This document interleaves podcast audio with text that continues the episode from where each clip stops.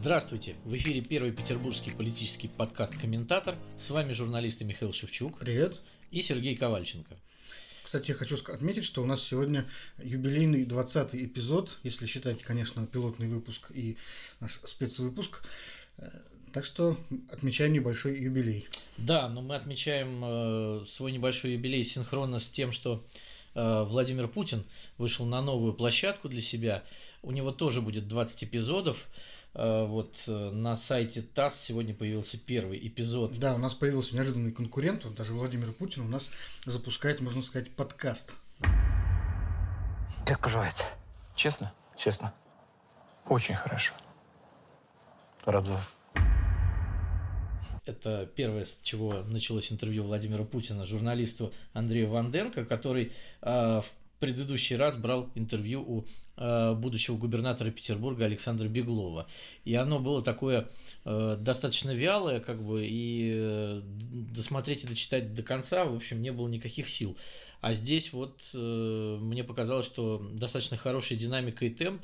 Я не знаю за счет чего, может быть за счет монтажа, но э, нет никаких пауз, рассусоливаний, там, э, охов, вздохов и э, провалов никаких. Нет, ну, конечно, такой продукт э, следует э, вылизывать э, до идеального состояния, это понятно, речь идет о президенте, но вот как раз первое, с чего хотелось бы начать, вот до того, как мы перейдем к содержательной части, это именно медиа составляющая нового проекта, э, который, как мы видим, появился на YouTube, то есть власть решается зайти на новую для себя площадку, популярную видеоблогинга. Путин становится фактически таким видеоблогером. И это, честно говоря, читается как такой ответ э, популярному э, блогеру Юрию Дудю, э, который как раз на днях выпустил интервью с известным бытописателем Путина Андреем Колесниковым. Ну, честно говоря, разгромил его, по общему мнению, в пух и прах. Вот. И сейчас вот это вот интервью Путина Ванденко, оно выглядит как такой наш ответ Чемберлену. То есть они сами выходят на эту площадку, и интервью очень похоже по формату как раз на то, что делает Дудь. То есть это такой black box, где нет ничего, кроме двух кресел, где друг напротив друга сидят ведущий и э, герой передачи. И вот э, ведущий задает вроде бы острые вопросы, как будто бы.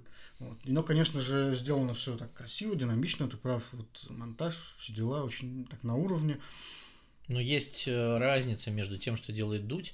Я согласен с тем, что вот интервью Колесникова это такое некое превью получилось к тому, что мы увидели сегодня с Владимиром Путиным.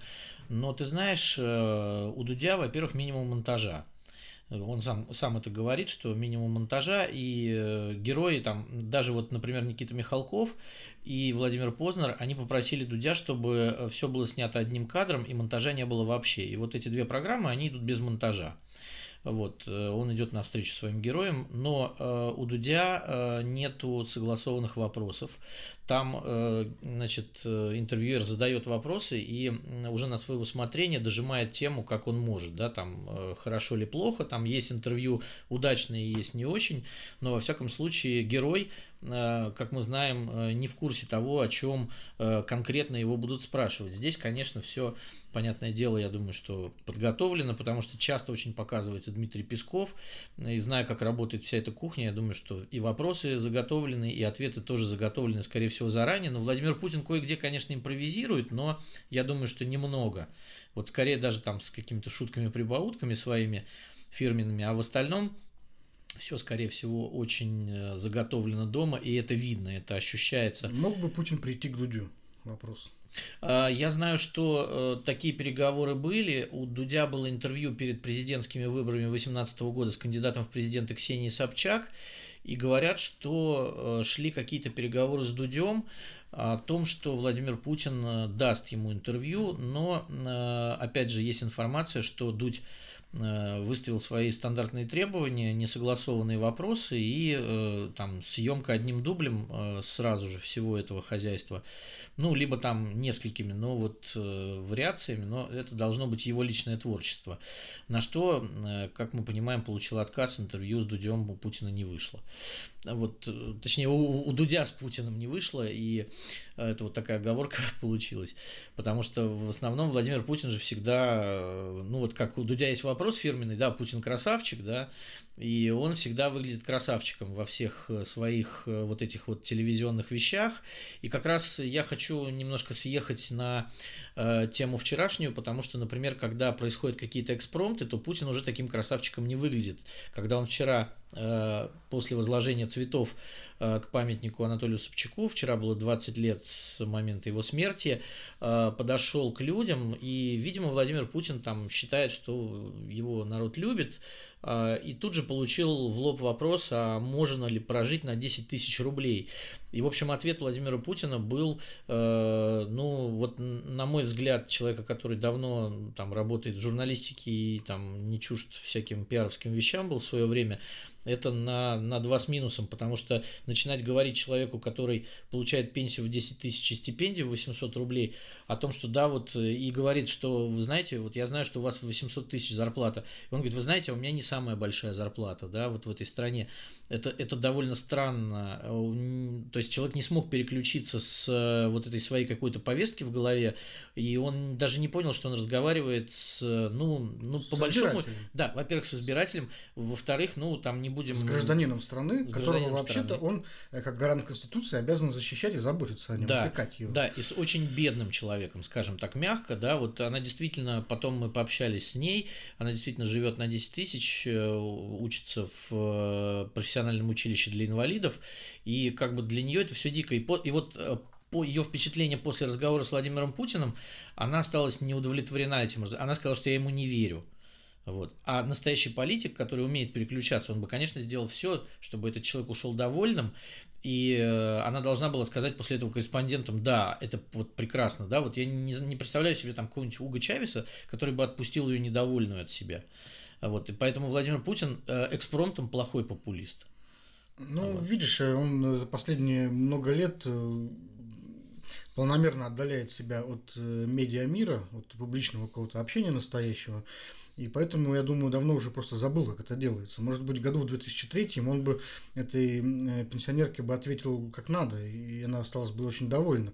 Но навык утерян. Утерян давно навык, потому что э, фактически у Путина нет же возможности э, по-человечески на регулярной основе общаться с людьми, которые задают неподготовленные вопросы без справочек. Вот. И, конечно, он просто уже разучился это делать очень давно. Слушай, а может быть они просто оторвались от жизни? Вспомни знаменитое Медведевское «Денег нет, а вы держитесь». Ну, это слушай, вот там на самом, деле, вот на самом деле, если посмотреть это видео вот полностью, не смонтированный кусок, который э, гулял по интернету очень широко, то, в принципе, это видно, что там довольно неплохой диалог у них, и ничего такого конкретно негативного Медведев в виду не имел. И э, негативной реакции он не вызвал у окружающих. Там довольно хитро все было так э, обрезано в этом, в этом ролике. Но да, прозвучало, конечно, очень, очень так необычно и совсем не деликатно, я бы сказал. Да, вот здесь было все довольно странно, потому что вместо конкретного ответа на вопрос Путин начал ей рассказывать про меры поддержки инвалидов и про то, что вот э, есть какой-то прожиточный минимум, а он явно больше, чем вы говорите, да, и вот он сделал, там, дал понять, что он не верит ей. Ну да, да, разве вы специалист, помнишь, это был знаменитый ответ у него на одной из прямых линий, когда ему тоже утверждали утверждал слушатель, что он очень мало получает. А Путин говорит, а вот у меня специалисты говорят, что зарплаты в вашей области выросли. Он говорит, нет, разве вы специалист? Ну, наверное, не специалист, да, извините. Ну да. Вернемся, наверное, к содержательной части. Ты что-нибудь новое услышал вот в этом интервью? Ну, э, мне кажется, что Владимир Путин закрепил э, в нашем понимании некие вещи, которые, в общем, мы, до которых мы до этого догадывались и думали, что это так, но вот сейчас мы точно знаем, что, например, Владимир Путин принимал решение единолично о э, смене правительства, он об этом сказал. Ну, если он не врет, конечно. Да, но если он не врет, конечно, да, но он сказал, что это вот было в моей голове, да, и даже замешкался, там был эпизод, когда было выяснение о том, знал ли об этом Дмитрий Медведев, и сначала мне показалось, что э, вот Путин в проброс сказал, что ну вот э, Медведев-то, скорее всего, не знал, а потом уже как бы собрался, подумал и говорит, нет, вот это наши отношения с Медведевым, и, конечно, там он знал заранее, вот, но вот в тот день, когда это происходило, 15 января, вот явно было видно, что Медведев растерян. И это как-то коррелируется с этим. Значит, потом Путин сказал, что э, по министрам, по кандидатурам э, тоже принимал решение практически единолично. И вот по Мишустину, по премьеру, да, вот он сказал, Да, ему, да, что ему принесли четыре кандидатуры, а он выбрал пятую, которой не было. Кстати, интересно, когда ему их принесли. Насколько я помню, э, от отставки правительства Медведева до назначения нового пре- премьер-министра прошел, в общем-то, всего день. Нет, меньше. Даже меньше. Меньше. он вечером был уже назначен. То есть смотри, утром, утром было послание, Ну, Да-да-да. днем в обед была отставка правительства, а уже вечером был Мишустин, и он уже где-то в 9 вечера ехал в Думу, там собирали Единую Россию Вот- спешно для вот вопрос, заседания как- фракции. Когда, собственно, Путину принесли эти, список из этих трех-четырех кандидатов, которые, о которых он говорит? Мне кажется, здесь какое-то вот лукавство есть и несовпадение совсем в показаниях путается. Когда, то есть он объявляет, и тут же кто-то вот тут срочно бежит составлять список кандидатов, и вот за там, час-два там несет его Путину на стол. Да, Но причем это как-то не очень верится, честно говоря. И не- тем более с трудом верится, что Путин вот буквально там за 2-3 этих часа прошедших вот, э, остановился на кандидатуре Мишустина. Ну, Мне кажется, что в данном случае Владимир Путин, если вот интерпретировать то, что он сказал, э, он, э, может быть, там задней мыслью понял, что он пере- перегнул в этом интервью с э, рассказами о том, как он единолично принимает все решения по кандидатурам, по исполнительной власти, по структуре, и решил как-то смягчиться, да, что вот нельзя сказать, что а вот я и там придумал в отставку их отправить, там, я и назначил министров, я и назначил премьера. А нет, вот все-таки не один я там, а есть еще люди, которые мне приносят что-то, да, но это, конечно, все не стыкуется абсолютно. ну, видишь, э, главный э, посыл, который, как мне кажется, в этом эпизоде Путин э, хотел донести до зрителей, это то, что он по-прежнему единоличный правитель, он принимает все решения, от него все зависит, э, и не стоит рассчитывать на то, что вот на эти решения как-то можно вообще повлиять. Он все равно, вот какие бы списки ему там не носили, как бы на него не влияли, он все равно решение принимает сам, никого не слушает. Это, наверное, с точки зрения э, бюрократического аппарата, может быть, положительное качество. Ну, по крайней мере, мы, ну, то есть они, эти чиновники, могут быть уверены в том, что решение, которое принял Путин, это он принял действительно сам, но с точки зрения вообще практики управления э, это не очень хорошо, потому что налицо проблема с делегированием полномочий. Э, Люди не в курсе совершенно, куда они идут, в каком направлении двигаются, какие задачи решают, какие цели перед ними стоят. То есть они просто должны, открыв рот, смотреть на лидера, который в какой-то момент просто там разворачивается и тыкает пальцем. Так, теперь все бежим туда, теперь все бежим сюда. И все должны все бросать и бежать. Ну вот смотри, тут получается еще какая история. Ведь э, Владимир Путин, э, как президент, назначает не только министров силовых, не только э, председателя правительства, там, не только обычных руководителей там, федеральных агентств и так далее, но и он же и назначает там э, всех начальников э, полиции в регионах, всех прокуроров, э, всех генералов. То есть вот у него на, на самом деле настолько отсутствует вот этот вот делегирование микроменеджмента. Я помню историю с, с назначением год назад начальника ГУ МВД по Санкт-Петербургу Романа Плугина, да, генерал-майора, который был в Москве начальником Криминальной полиции. да, да, да, да, криминальной полиции. До этого он был начальником полиции одного из административных округов. Так вот, э, Плугин-то готовился в Екатеринбург, и его должны были назначить начальником полиции Свердловской области. Все, там уже было договорено, и говорят, что указ был подписан. А потом вдруг раз в последний момент. И все побежали да, туда. да, и все побежали туда, как бы. И э, это сделал ровно Владимир Путин. То есть получается, что вот Владимир Путин нам рассказал сегодня о том, что в стране все маломальские решения, вот буквально я думаю, что скоро дойдет до назначения дворника в подъезд, он будет согласовывать эти кандидатуры, потому что без него это сделать никак нельзя. Он не может, он не доверяет, видимо, никому, он понимает э, Ну, он- уровень либо компетентности тех людей, которые его окружают, либо это просто такое тотальное недоверие, что вот он прям вот назначает всех, вникает Ну, он в просто каждого столоначальника. пытается нам намекнуть, что без него тут все развалится. Что вот я уйду и все развалится, вообще все. Ни, ни одного человека даже назначить будет невозможно. Как вот он говорит, а, если я за, за день буквально э, хотя бы объявлю о каком-нибудь э, своем планирующемся решении, то вот все, все перестанут работать, все будут только вот сидеть и ждать, пока я что-то кого-то назначу. Ну так это э, уже иррациональная вера в себя, в свое место в истории. Все-таки, мне кажется, механизмы, они работают. А если они не работают, то это э, повод задать вот Путину вопрос. Как вот вы так за 20 лет сделали так, что э, у вас институты не работают? Что все по-прежнему зависит от одного человека. Да, тотальное ручное управление, а такая огромная страна в, в ручном управлении управляться не может никак. То есть вот это и, и вот это вот мы сегодня узнали из уст Владимира Путина, как он принимает решения и что он делает. Поэтому мне кажется, что это очень важно, что он это сам проговорил. Нам теперь не надо додумывать за него. Оказывается, что, в общем, многие вещи, которые мы до этого предполагали, они ну, соответствуют действительности. Ну и главное, что мы узнали, что у Владимира Путина все очень хорошо. Да, у него все очень хорошо. Да, сторонникам Владимира Путина следует порадоваться за него. Скажи, пожалуйста, что у нас там с Конституцией нового? Очередная серия. Ну, нас... У нас, как всегда, э, с Конституцией а, начнем с того, что все-таки определились с датой проведения всенародного одобрения Конституции новой, то есть э, ее уже некоторые даже называют путинской Конституцией, там в противовес Ельцинской. День э, рождения Ленина, я помню. Да, день, да, день рождения Владимира Ильича Ленина 22 апреля, и Владимир Путин уже подписал распоряжение президента о том, что э, ЦИК будет этим заниматься и избирательные комиссии на местах. Вот. Но Опять же, непонятно, как это все будет происходить еще. То есть, вот там я читал этот документ, там все в общих чертах. То есть, комиссиям обеспечить, э, там э, Минфину выделить, значит, всем, всем остальным разослать, проинформировать и так далее. Но вот довольно странно, что, опять же, процедура не определена, потому что это не референдум, это какой-то ну, некий плебисцит, опрос. Ну, как сам сенатор э, Андрей Клишес говорил на встрече с Путиным, это э, процедура, которой вот раньше не было, и вот сейчас мы ее выдумали специально под этот случай. Да, и вот еще по поводу э, новаций, которые за эту неделю возникли, это, конечно, неприкосновенность. неприкосновенность для бывших президентов. В общем, у нас есть закон о э, порядке жизни бывшего президента, который появился после отставки Бориса Ельцина, и там прописаны гарантии президенту, там э, госдача, охрана, пенсия, неприкосновенность.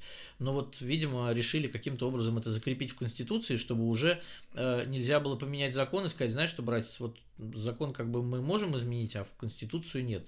Но, э, опять же, вот все, все, ну, да, да, если, то, как это делается. То есть, то... Когда через несколько лет, там, через 10-15 лет кто-нибудь захочет прийти вот э, к Путину и Медведеву и задать им какие-то вопросы о прошлом, и вот э, вытащит Конституцию и этим вот сказать, отхлещут по щекам, сказать, а вот у нас в Конституции записано, что никаких вопросов к нам нет, никаких претензий к нам быть не может, идите отсюда. Ну, понимаешь, и у нас... придется только разворачиваться и уходить, что делать. Но интересно... У нас есть традиция изменений Конституции, ведь смотри, у нас была Ленинская Конституция сначала, потом Сталинская Конституция, потом была э, Хрущевская переход, потом была Брежневская Конституция. Потом у нас была Ельцинская конституция и Путинская. Почему следующий правитель должен жить при Путинской конституции, когда каждый следующий ее меняет? Это, кстати, очень большой э, вопрос. Я бы сказал, что это одна из ключевых проблем вообще российской власти. Э, вопрос э, о преемственности. Как раз, кстати, на прошлой неделе вот этот вопрос э, э, обсуждался очень активно в связи с особым мнением судьи Константина Ароновского, э, судьи Конституционного суда. Это мнение было высказано в рамках решения по делу о обеспечении жильем членов семей репрессированных в советское время граждан. И вот Ароновский довольно неожиданно резко заявил о том, что вообще-то Российская Федерация не должна выступать правоприемником по отношению к Советскому Союзу в этом смысле. Ну, тут надо сразу оговориться, что судья не имеет в виду, что репрессированным не нужно там, компенсировать э, вред им нанесенный, но он имеет в виду, что компенсировать его нужно, так сказать, э, из милосердия, да, но так же, как, например, э, власти компенсируют вред от стихийных бедствий, да, не провозглашая себя э, причиной и правоприемником этих бедствий. Да. А, вот он утверждает, что не должна современная российская власть выводить себя, выводить свое происхождение от э, советского государства, которое, по его мнению, вообще-то было незаконно созданным и достаточно ужасным по отношению к гражданам, тоталитарным режимом.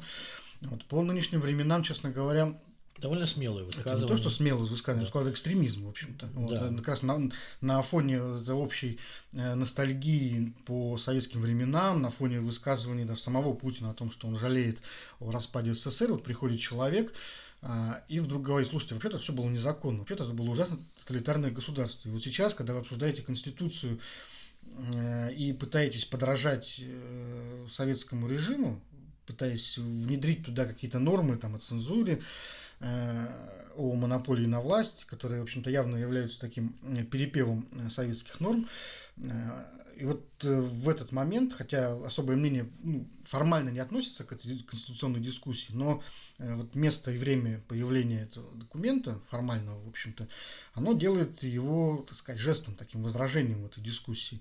И да, это, конечно, достаточно смело.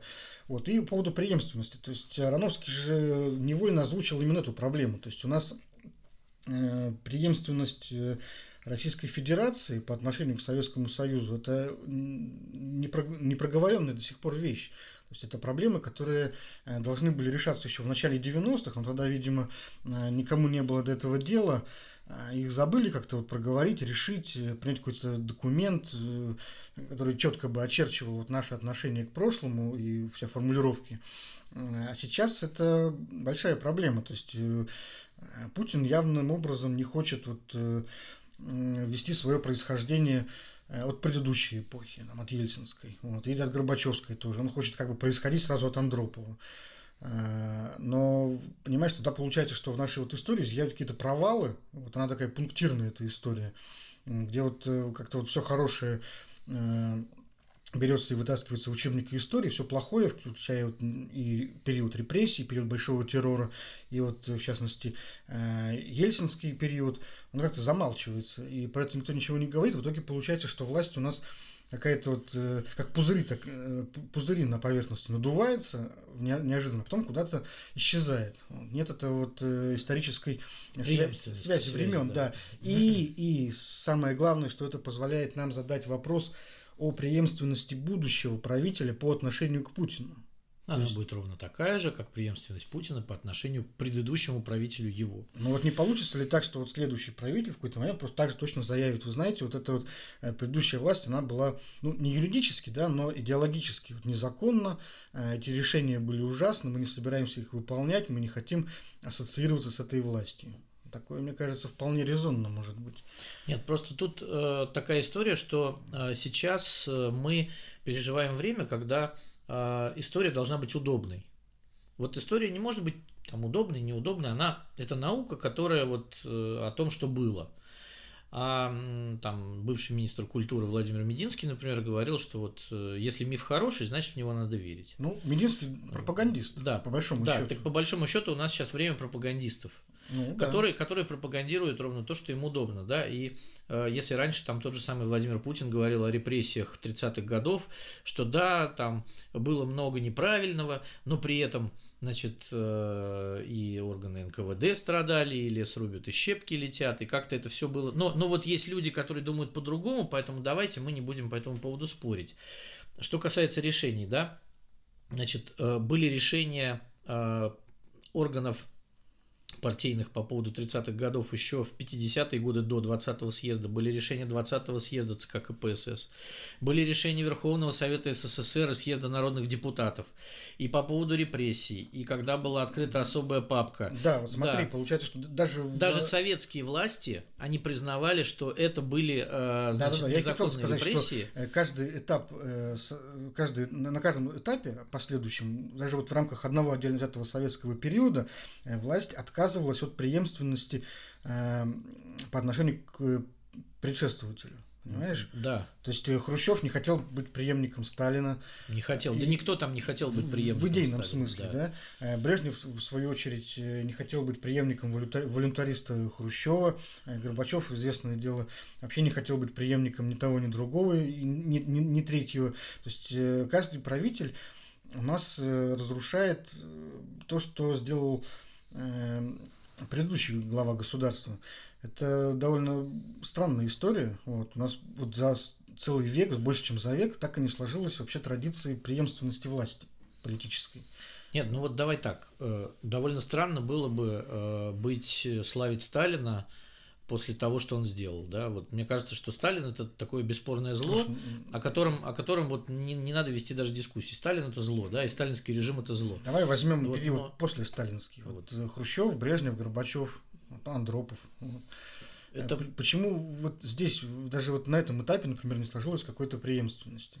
Почему нужно было обязательно всегда переделывать, перестраивать то, что сделал предшественник? Ну, мне кажется, что в данном случае при Сталине именно советский режим достиг апогея своего могущества и существования в том виде, в котором он мог. Да? Это вот такое тоталитарное государство, которое стремилось к мировой революции, и внутри как бы значит, вырезала целые классы ради достижения каких-то целей, значит, создания новой прекрасной жизни. Но выяснилось, что эту новую прекрасную жизнь создать не удастся, и тогда э, вот э, при Хрущеве э, решили, что коммунизм мы построим к 80-му году, а коммунизм это означало, что не будет денег, да, и будут бесплатно раздаваться продукты, да, там Хрущев уже не говорил о мировой революции никогда.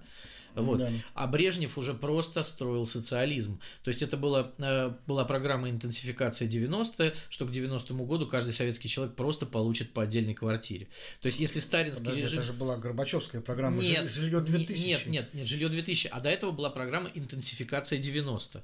Ага. Вот, это была Брежневская программа. А к 85 году должно было быть закончено построение разви... развитого социализма. Был такой термин еще, вот в моем детстве, я помню, развитой социализм. Угу. И никто уже не строил коммунизм. Поэтому это совсем разные режимы, которые хотели совсем разного.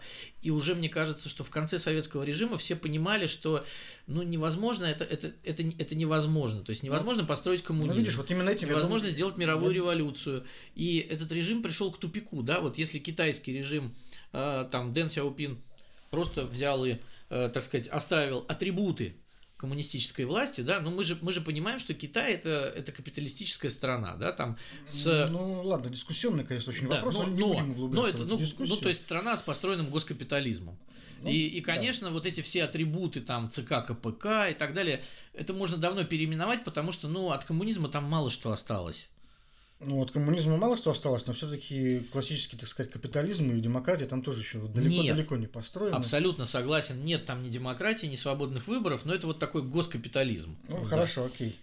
Но вот, а советские власти, они этого не поняли. Э, они не поняли, что невозможно построить этот социализм, и они пришли к тому, что вот в 91 году мы получили пустые магазины, мы получили страну, которая, которая все, она сама развалилась, да, не там не, это вот Путин говорит о великой геополитической катастрофе, а там все развалилось само, у станции метро продавали банки с хабариками вместо сигарет, да, там, а мясо э, там и что-то да. еще и колбасу мы вообще не видели.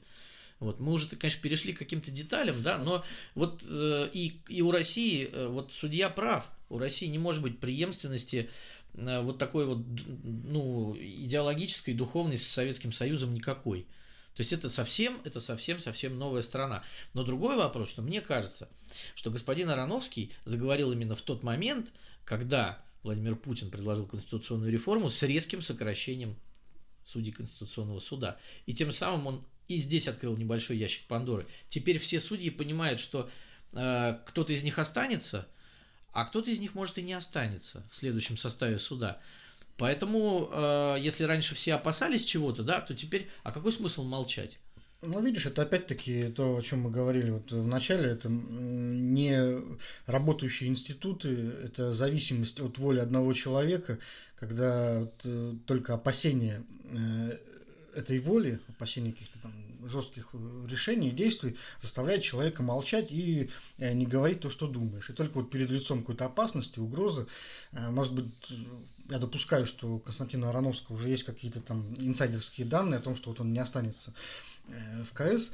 Э, вот только в таких условиях люди начинают вдруг говорить правду, они прозревают там, этот, и выходят на, э, в публичное пространство с какими-то там, смелыми заявлениями. А если бы, например, Конституционный суд работал как институт государственный, и судьям нечего было бы опасаться, в принципе. Они ну, были полностью независимы. Скажем так, они могли бы не опасаться произвола. Да. То, возможно, судьи бы постоянно вели себя э, как честные граждане. Ну, это был бы тогда Верховный суд Соединенных Штатов Америки да. который полностью независимый и пожизненный, да, поэтому они ведут себя соответственно.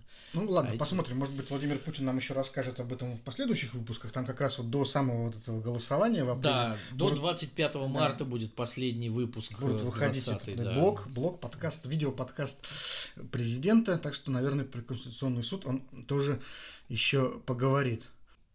Ну, на этой неделе в Петербурге у нас тоже было несколько событий, которые достойны обсуждения.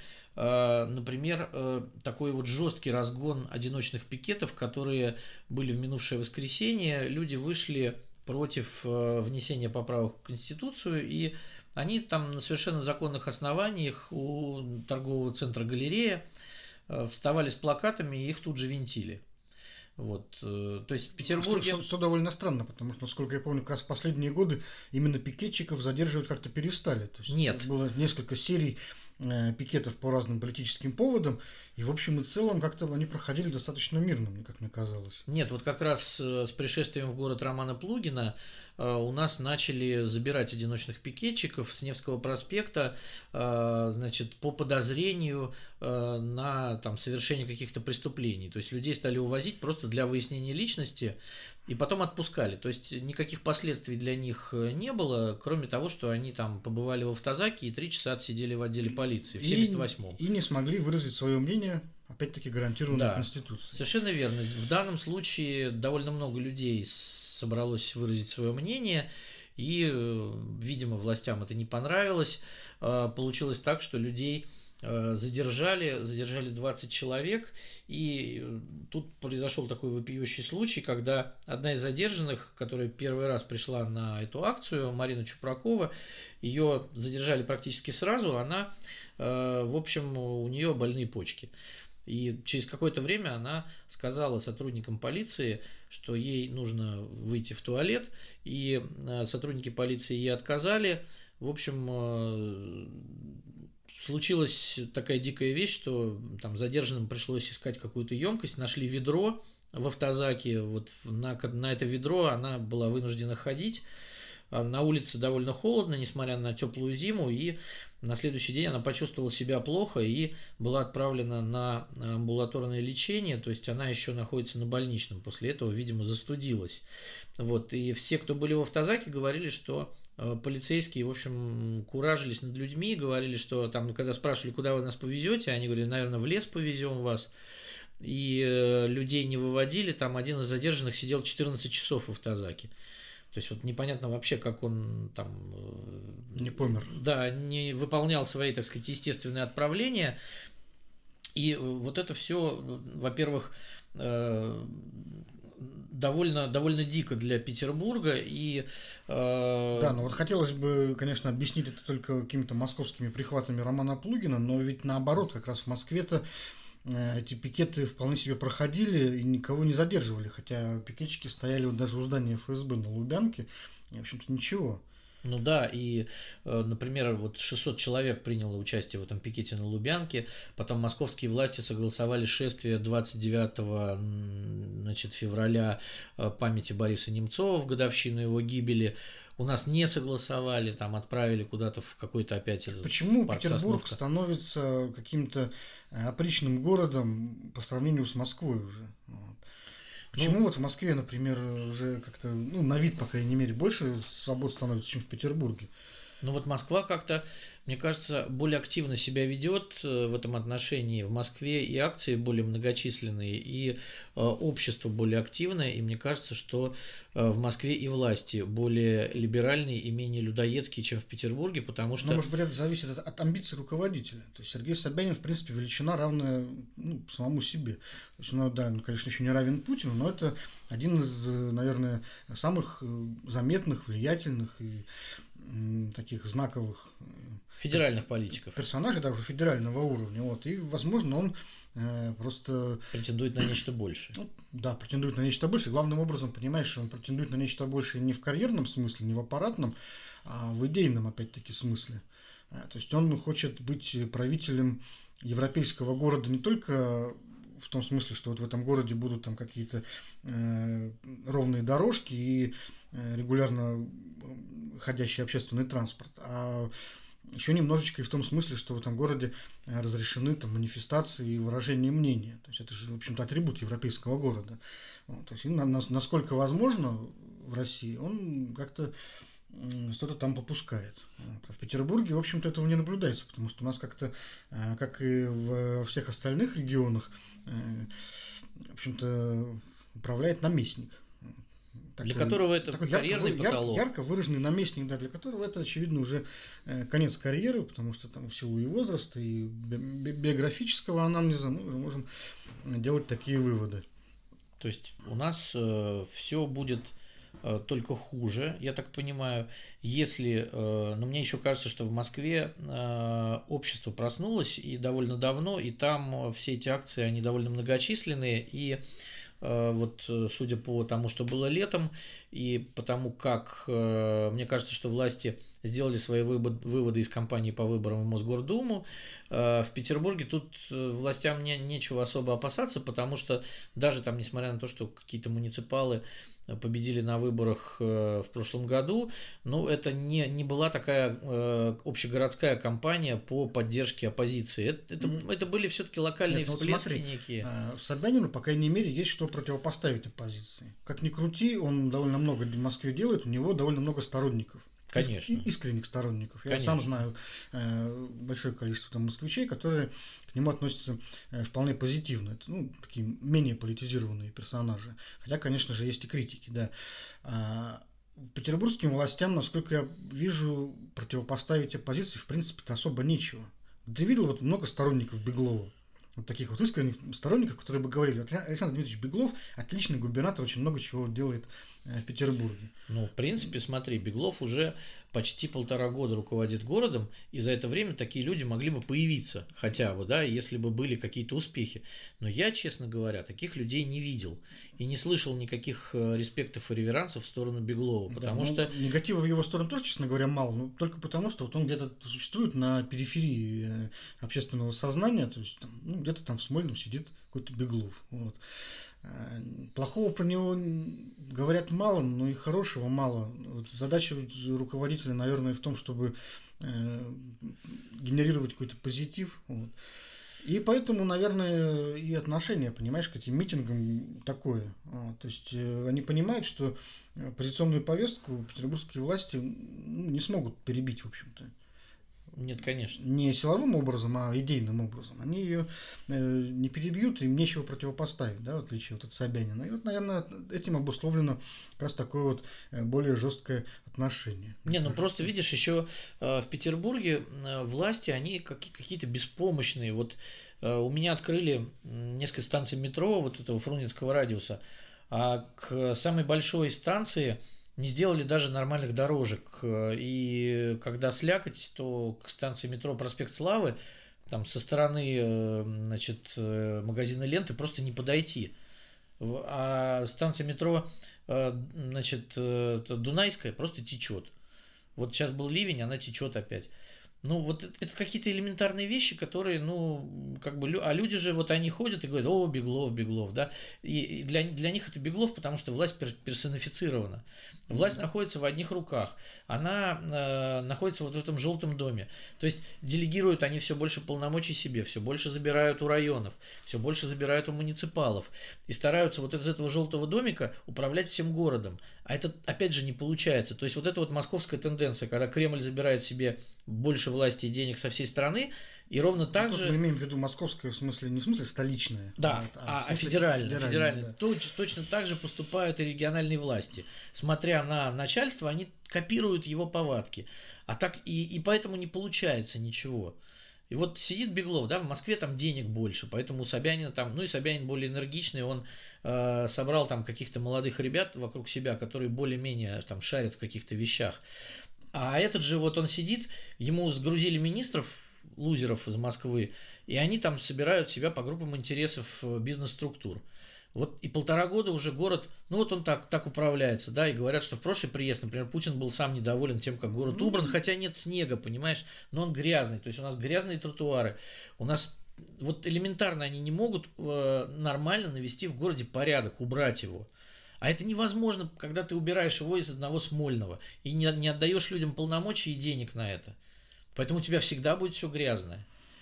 Ну, у нас же вот нет Владимира Путина, который в оперативном режиме, в ежедневном бы все это, все это контролировал и всем этим управлял. Вот ты правильно говоришь, что то, когда вот Путин будет э, сам назначать директоров жилкомсервисов, ну тогда, видимо, у нас тротуары всем и будут чистить. Ну да, потому Вот. что с микроменеджментом у Владимира Владимировича все в порядке. Знаешь, вот пусть хотя бы займется этим. Кстати, вот один из вариантов, если он недоволен уборкой города, может быть, ему как раз после 2024 года стоит поработать у нас вице-губернатором по благоустройству. Ну, по крайней мере, я думаю, результат будет положительный. И, кстати, вот интересно, что по вот этих э, акций, пикетов, э, поведения полиции, депутатам не дали на этот раз задать никаких вопросов. Вот, как-то, хотя они вроде как собирались это сделать на прошлом заседании законодательного собрания, э, но спикер наш встал на защиту вот, Романа Плугина, главы ГУ МВД. Ну, на самом деле, я тебе могу сказать, что это спикер делает не впервые, и такая практика в последние годы уже достаточно часто э, значит, практикуется, но спикер это делает как? Когда ему выгодно, он э, разрешает задавать вопросы, когда не выгодно, он не разрешает. Да, такой предмет манипуляции. Да, видимо, в этот раз, в этот раз э, спикеру было не нужно, чтобы Максим Резник с Борисом Вишневским задали вопросы как раз вот про разгон одиночных пикетов, про женщину, которая Слушай, ходила ну, с на полицейскими, с полицейскими Макаров все-таки старается не ссориться, Да. я помню, потому что от полицейских, например, во многом зависит поведение поведение, собственно говоря, тех полицейских, которые дежурят на избирательных участках в день выборов, ну, зависит их реакция на различные нарушения. Вот поэтому э, с этой силой э, Вячеслав Серафимович предпочитает поддерживать хорошие рабочие отношения. Да, подчиненные Романа Плугина зарекомендовали себя великолепным образом со стороны Вячеслава Макарова на выборах в сентябре 2019 года. Даже Элла Памфилова отмечала, что э, полиция принимала участие во всех этих безобразиях, вот, но для Вячеслава Макарова это не безобразие, поэтому Романа Плугина отблагодарили. И э, вчера оппозиционерам не, не дали задать ни одного вопроса, даже, в общем, э, человек, который называет себя другом Вячеслава Макарова, Борис Вишневский, вышел на э, трибуну и сказал, что сегодня произошло жульничество в парламенте. Ай-яй-яй-яй-яй. Да, э, за Никогда что- такого не было, и вот опять. Да, за что Макаров, э, в общем, отчитывал э, Вишневского уже после заседания, потребовал, чтобы вот, когда все вышли, э, Вишневский остался и выговаривал ему за то, что он произнес это слово жульничество. Вот. И через неделю, кстати, нас ждет выборы. Это, между прочим, человек, который обвинял исполнительную власть в импотенции. Да. Я напомню, когда э, была история с Софийским собором. Это правда. Но вот через неделю нас в парламенте ждет новые увлекательные э, события. Это выбор уполномоченного по правам ребенка. Там есть два замечательных претендента. Юлия Олеговна Шик, э, любимица Вячеслава Серафимовича, и э, вице-губернатор Анна Митянина, которая тоже претендует на эту должность. Посмотрим на битву этих двух великих женщин. Да, давно, но, кстати, с 2003 года, пожалуй, в городе не было битвы женщин. Вот с тех пор, как Матвиенко с Анной Марковой боролись за должность губернатора Санкт-Петербурга, вот таких вот женских боев мы, наверное, с тех пор не видели. Посмотрим, чьи амбиции победят, как говорится. Так, ну вот э, еще одна политическая сенсация э, из Петербурга. Э, зажигается новая политическая звезда, которая, в общем-то, и раньше была звездой, но не политической. Э, Сергей Шнуров, популярнейший исполнитель, э, пришел внезапно на региональную конференцию партии Роста и объявил о вступлении в партию. Теперь Сергей Шнуров предположительно возглавит список партий на выборах в Госдуму в 2021 году. Ну, а если даже не возглавит, то, как он обещает, постарается сделать все, чтобы партия заиграла новыми красками. Ну, как думаешь, что это, обычный паровоз или что-то большее? Давай так, значит, Сергей Шнуров это самый дорогой на сегодняшний день э, поющий артист э, России. Значит, концерты Шнурова стоят порядка значит, э, 100 тысяч, от 50 до 100 тысяч евро за концерт. Вот, и Шнуров, э, как все говорят, он всегда был сам себе продюсером. То есть вот у него не было там никакого продюсера, который бы на нем зарабатывал. То есть Шнуров это прекрасный бизнесмен. До этого он э, очень в таком юрническом стиле выступал по поводу участия Ксении Собчак в президентских выборах и всячески высмеивал ее вот это вот участие. И вдруг он появляется вместе с Борисом Титовым, э, который является руководителем и лидером партии Роста, значит, э, и говорит, что э, он теперь э, там изменился и будет э, значит, заниматься политикой.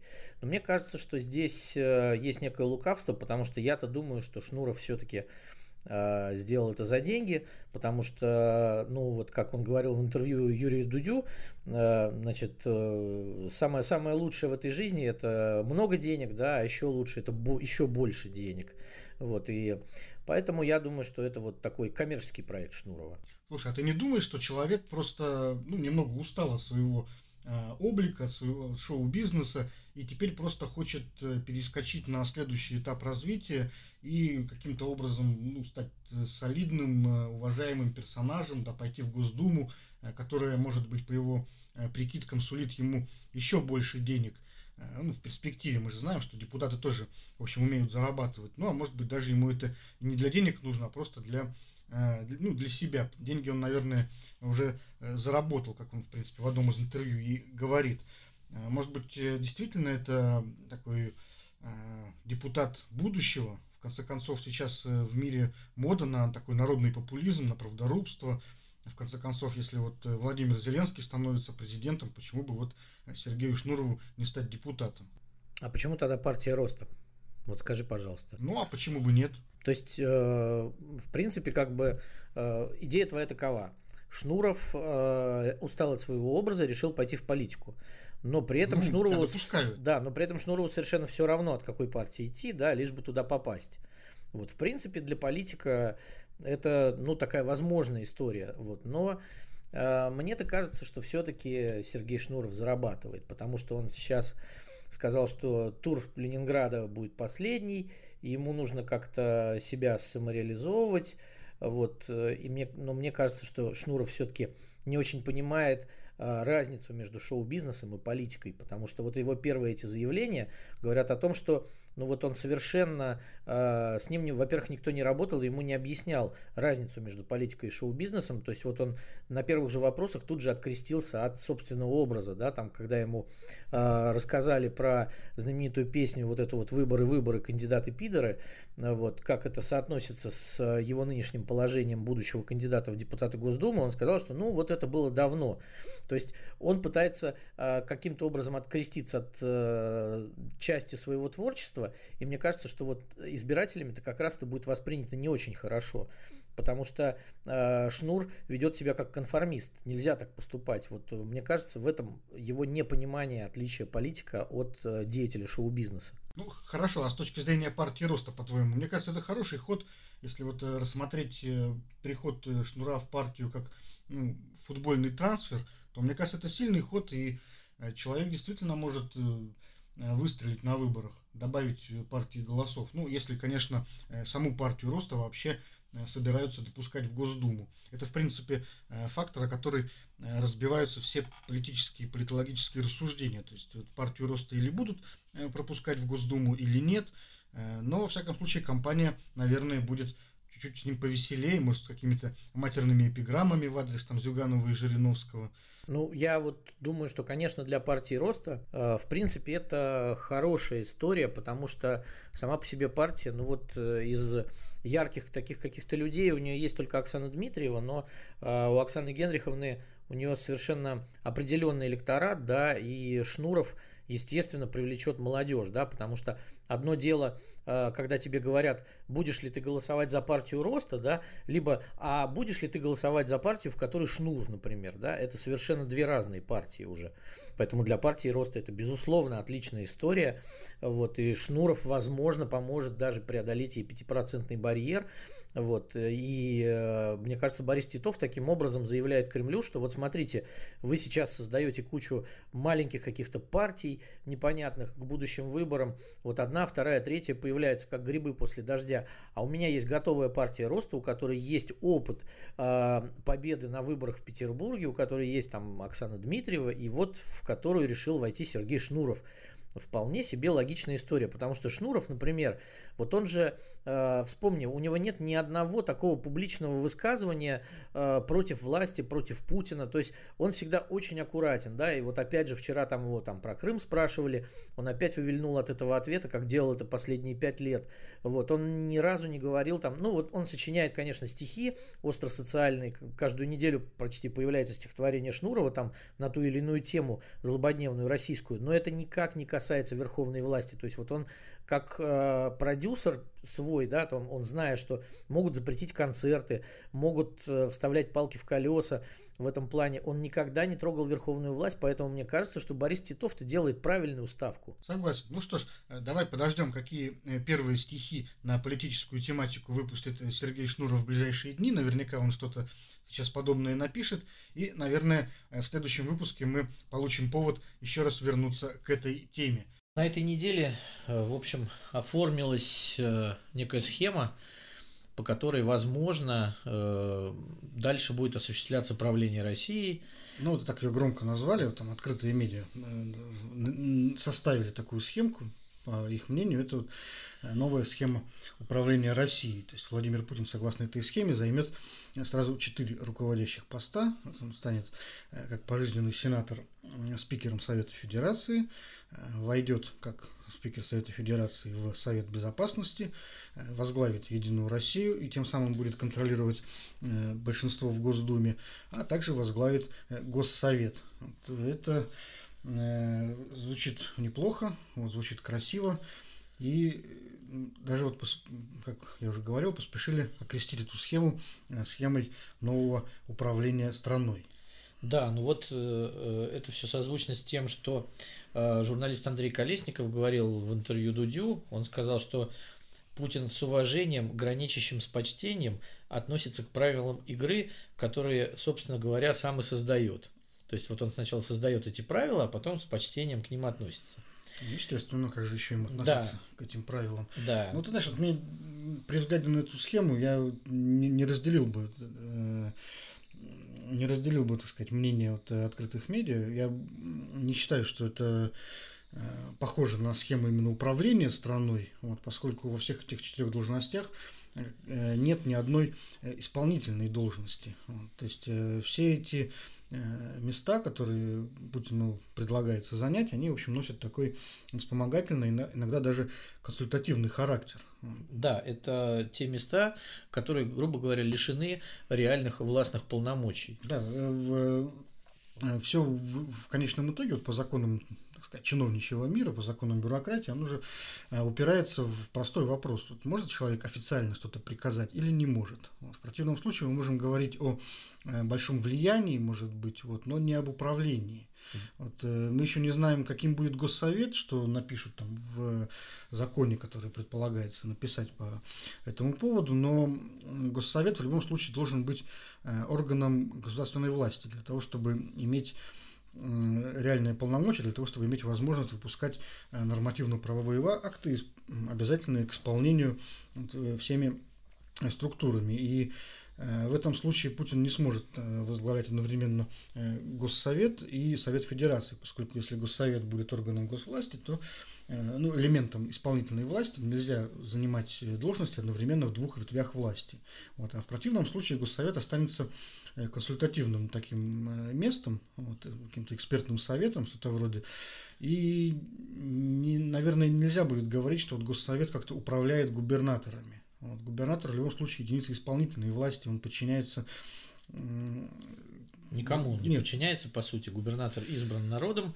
Вот единственный человек, который нет, может ну, снять губернатора, глава, это президент. Главой исполнительной власти да. по Конституции все равно является президент. То есть так или иначе губернатор перед ним как-то подотчетен, и вот он им Э, по крайней мере, в аспекте там, отставки, вот, он ему подчиняется. Ну да, да, президент может снять губернатора с должности. Да, может ли э, глава Госсовета снять губернатора с должности? Это вот, на мой взгляд, вот нет. Вряд ли, очень вряд ли. Ну, потому что это будет запараллеленные функции вместе но теоретически, теоретически это все можно сделать, но для этого надо действительно писать вообще новую конституцию с нуля. Да, например. С, новым, с новыми э, взаимоотношениями вот ветвей власти, может быть, даже вообще отказываться от принципа разделения власти. Это э, теоретически, наверное, можно сделать, как можно и монархию объявить, но пока вот э, э замахов на такую реформу я чуть не вижу. Ну да, потому что, например, вот председатель Совета Федерации, э, если взять сейчас там Валентину Ивановну Матвиенко, ну какими э, полномочиями властными она обладает? Ну никакими, да, исполнительными полномочиями она не обладает, она только пролонгирует те законы, которые принимает Государственная Дума, ну и, в общем, занимает такой э, публичный пост. Ну, какое-то, вот. какое-то, какое-то неформальное влияние у нее, конечно, есть. И такое ну, же, как у, да, влиятельного человека. И да. такое же неформальное влияние, в общем, останется и у Путина вот на всех этих э, должностях. Да, но приказать кому-то, отдать распоряжение формально он не сможет и потребовать исполнения. Вот, он сможет лишь рекомендовать. Он, ну вот как, э, помнишь, Э, была история с э, Сергеем Мироновым, когда он был спикером Совета Федерации, и Миронов все время что-то считал, что-то полагал, да, вот, значит, что-то советовал, но и все так посмеивались над этим, потому что, ну, все эти там его мнения, они были важны только ему самому. Ну, кстати, вот интересно, счету. обратил внимание, недавно Сергей Миронов вдруг неожиданно выпустил заявление по делу сети. Да, единственный, кстати, первый. Да, мы да. обсуждали это дело в прошлом выпуске. И вот единственный действительно федеральный политик, э, который вдруг э, э, написал целое заявление в Генпрокуратуру с просьбой разобраться как следует в сообщениях о пытках и принять, возможно, какие-то меры, если что-то там подтвердится. Вот. И интересно, что действительно больше никто этого не сделал, но вот Сергею Миронову, наверное, позволяется чуть больше, чем другим. Он когда-то если помнишь, э, с белыми ленточками приходил на заседание Госдумы. Было. Когда было, да, этот э, период политических протестов 2010-2011 годов. И в Астрахань его фракция ездила, коллегу Шейнину. Да, который там объявлял забастовку, голодовку и так далее. Вот, э, но ничего, ничего, конечно же, из этого все равно не получилось, никакого развития не было, но тем не менее, вот, по крайней мере, какой-то жест был символически сделан. Ну, то есть Путин, э, грубо говоря, вот по этой схеме, если его встроить в эту схему, то это будет человек символических жестов который сможет, конечно, подавать там официальные заявления в прокуратуры, в следственные Нет, комитеты. Ну, к ним, конечно, будут прислушиваться, к нему будут прислушиваться больше, чем к Миронову. Вот. Но это все очевидно временно. Кстати, вот «Справедливая Россия» мне э, пришло в голову. Это ведь, наверное, последний э, до сих пор живущий политический проект Владислава Суркова, бывшего заместителя главы администрации президента, который буквально на днях, наконец, официально ушел в отставку с государственной службы. Да, это левая нога Владимира Путина, как это называлось когда-то, да, правая нога была Единая да, Россия. Ну, эту отставку, конечно, мы тоже, наверное, не должны обходить вниманием, потому что Владислав Сурков это целая эпоха вот, э, в современной российской истории. На протяжении там, почти 10 лет э, человек считался э, творцом и куратором, кукловодом вот всей политической системы страны. Вот он считается причастным к созданию очень многих политических проектов, которые Э, играли роль э, в политической жизни страны. Вот. И э, даже после того, как он ушел с поста замглавы администрации президента, он продолжал играть эту роль, он был представителем президента на Донбассе, вот в непризнанных народных республиках, и считается, что это именно он курировал там политические процессы, вот, и придумывал, как там все вообще должно быть устроено. Вот, также он был советником по делам там, Абхазии и Южной Осетии. Э, и вот сейчас эпоха закончилась, понимаешь? Да, и Сурков еще, кстати, был спецпредставителем на переговорах с Соединенными Штатами по вот э, всем этим э, соглашениям по поводу Донбасса. Э, Сурков э, вот мне, мне понравился ответ на вопрос Андрея Колесникова, которому Дудь в Блице задал, да, Сурков или Кириенко. Он сразу моментально сказал Сурков, конечно. Ну, видишь, Сурков в свое время, конечно, производил очень большое впечатление, особенно на неподготовленного человека, потому что э, он был весьма таким, как, как бы так выразиться, э, впечатляющим чиновником, вот, эффектным. Вот, он э, умел умел пустить пыль в глаза, умел показаться э, таким мудрым персонажем, который знает э, о происходящем нечто недоступное остальным, он видит процессы на каком-то там очень высоком уровне. Э, и это, конечно же, производил впечатление на тех, кто его слушал. Да, вот, но, как рассказывал один мой знакомый, когда перед встречей с Сурковым ему сказали, что не говори слишком много умных слов, потому что он это не любит. Как бы. Сурков, как известно, был не очень хорошо образованным человеком. Вот он э, был у Ходорковского в охране, там э, Путина, по-моему, подкупило, что он дзюдоист, э, вот, и вот эти все изыски такие, они вот понятие суверенная демократия, например, да, вот по авторству Суркова приписывают. Сурков мог э, собрать вокруг себя деятелей культуры, каких-то режиссеров, э, вот они там вырабатывали некие смыслы или думали, что их вырабатывают, и э, думали, что вот у них есть некая значимость при этом. Вот, но, как понимаешь, все эти политические проекты Суркова, они ну, закончились ничем, по большому счету. Ну, в общем, да, если так вдуматься, то все его там, партия Родина, движение Наши, э, они канули в лету. Вот. И сейчас осталась только вот одна справедливая Россия, из которой Сурков собирался сделать э, вторую ногу власти. Да, и выбить КПРФ, кстати, вот была же задача, чтобы справедливая Россия заменила собой КПРФ. Ну да. Таком... Окончательно похоронить вот это вот. Розовые должны были сменить красных. Да. да, да социал-демократия должна была прийти, в общем, на смену э, коммунистам, которые на тот момент были еще достаточно радикальны, ну, относительно сегодняшнего дня, э, и достаточно серьезную силу себя представляли. Ну, потом вот КПРФ э, сумели загнобить другими способами. Справедливая Россия, в общем-то, оказалась не очень не нужна, но, тем не менее, был такой проект достаточно амбициозный, и на него действительно многие возлагали надежды какие-то, в том числе приличные вполне люди. И вот сейчас, понимаешь, заканчивается эпоха, э, при которой ну, вот в политике был допустим определенный плюрализм. Вот. При том, что Сурков в общем и целом терпеть не мог э, радикальную оппозицию, уличную оппозицию и боролся с ней. Э, при этом он все равно создавал какую-то систему сдержек и противовесов, какой-то такой византийский стиль управления, в котором Э, яйца были разложены по разным корзинам, э, не было какой-то такой уверенной ломовой монополии на власть, которая вот стала присуща, например, Единой России при Вячеславе Володине, при Вячеславе Володине, да, при его да. При, при, преемниках, я хотел сказать. Да, сейчас власть решила, что гораздо проще, понятнее и самое главное целесообразнее э, просто-напросто отломить силой вот, через колено всех э, там недовольных и уже не заниматься такой ерундой, как всякие там э, переговоры и эти противовесы. Нет, ну, э, мне кажется, что все-таки вот это вот сурковское время политическое, это время, которое клонилось как раз вот оно, оно, оно именно клонилось в ту сторону, которая логично завершилась вот этими вот людьми, которые сказали, да, давайте вломим всем. Ну, видишь, Сурков был, наверное, не. Он хотел создать имитацию э, политического процесса полноценного.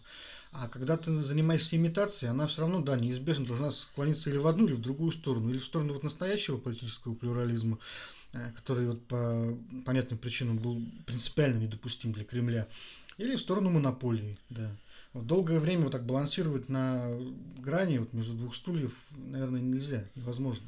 Ну, просто мне кажется, что здесь еще играет роль отсутствие понимания того, что такое настоящая политика, да, и как это делается. Вот они считали себя э, некими людьми, которые производят смыслы, да, на самом деле они просто не знали, как просто это в России, работает. в России это было не нужно. Да, и, вот, да, и, да, нет, России... нет смысла создавать какую-то идейную подоплеку э, для власти, которой это не нужно, которая не производит себя от идеи. Вот, она сугубо утилитарна и рациональна. Вот, она не нуждается просто-напросто вот в этом идейном обосновании, смысловом каком-то. Вот. И когда э, Сурков там начинал предлагать э, свои завиральные идеи, вот, его, конечно, вежливо слушали, и то, что Кремлю подходило, они брали на вооружение ту же самую вот идею суверенной демократии, которая, в общем, э, понравилась. Ну, да. Понравилась, да. она действительно была вот нужна Путину именно в таком виде. Вот. Но все остальное им было просто-напросто не нужно. Вот, э, и все, он за ненадобностью был постепенно отставлен со всех постов, и теперь уже вот окончательно под его эпохой уже подводит черту. Но вот знаешь, что еще я хотел заметить? Все его проекты, они при всей своей э, сложности и нереализованности э, имели интересный признак. Они были обратимы. То есть вот эта система сурковская, она всегда допускала возможность какого-то отступления вот, э, текучести определенной. Э, а современная власть, она как танк просто идет вперед, и она вообще не умеет останавливаться, разворачиваться и как-то мани... назад иногда. маневрировать вообще как-то вот лавировать. Вот. Э, я даже не знаю, например, как сейчас с такой политикой э, будут решаться те же самые проблемы вот Донбасса. То есть мы там, в принципе, завязли наглухо. Ну да. Как, но... как решать эту проблему, мне кажется, сейчас не представляет вообще никто. Ну, то есть, э, ну ладно, Сурковская позиция заключалась в том, что вот он э, путем там постоянного искусственного лавирования вообще поддерживал жизнь. Э, в этих народных республиках. Да, да, да, да. То есть они могли там качнуться туда-сюда, там можно было бы пообещать Киеву одно, пообещать друг, Западу другое, и как-то вот на этих всех зазорах играть. Вот что будет сейчас, совершенно непонятно. Ну, сейчас пришел Дмитрий Козак, который, в общем, чужд подобным вещам и Э, Он человек решительный. Да, человек решительный. И, ну, я не знаю, как там. Вот э, день, кстати, когда уходил Владислав Сурков, ознаменовался боевыми столкновениями на Донбассе. Там с утра были тяжелые бои как раз. Вот, и вечером объявили об его, о его отставке. И ну, непонятно, что на самом деле. Тут ведь э, что на самом деле Владимир Путин думает об этом Донбассе. Вот как он дальше представляет себе эту историю? Да, заметим, что тема Донбасса, она вообще ушла из публичной риторики президента и не обсуждается фактически. Ну да, хотя вот они с Зеленским там периодически встречаются, в последнее время говорят о каком-то прогрессе, но по-настоящему никакого прогресса нет. То есть все это заморожено, это находится в том виде, в, в каком оно осталось там с 2015 года, когда завершили перемирие. То есть жизни нормальной в этих э, территориях нет. Э, там Киеву их отдавать, я так понимаю, не собираются, потому что не могут и сами себе признаться, что этот проект провальный на самом деле, это и Новороссия уже, и он уже похоронен. Вот, но нельзя же сказать людям сейчас там по каналу Россия 24, что вы знаете все там, да, мы передали контроль над границей украинским властям и Народной Республике почили. Вот. А как же людям э, все время ездили по мозгам столько лет и говорили, что у нас будет Новороссия, что вот там, значит, наши страдают, а фашисты их убивают. Как же так? Поэтому вот они сидят, и мне кажется, что и Сурков-то им не мог предложить никакого выхода тоже из этой ситуации. Как им так поступить, чтобы выйти из этого красиво? Потом пришлось в Сирию заходить. Вот, потом пришлось в Ливию заходить. То есть сейчас уже где Донбасс и где вся эта история с Ливией и Сирией, да, там, э, в, то есть Россия фактически участвует в трех войнах необъявленных, вот, и, и все это выглядит настолько адово, что непонятно для чего это России самой, вот, и Сурков вот такое наследство оставил э, своим, так сказать, э, преемником. преемником, да, и Бог его знает, что будет дальше. Вот, но на это мы уже посмотрим, наверное, наверное следующем, при, при, при следующем президенте, я да. думаю, что мы на это посмотрим. Да. Вот. Ну что ж, на этом на самом деле нам, наверное, пора прощаться. Вот. Увидимся через неделю. Как да. всегда, напоминаю о том, что у подкаста комментатора существуют группы в Телеграме и ВКонтакте. Комментатор, нижнее подчеркивание, FM. Подписывайтесь, э, слушайте и оставайтесь в курсе. До встречи через неделю. До свидания.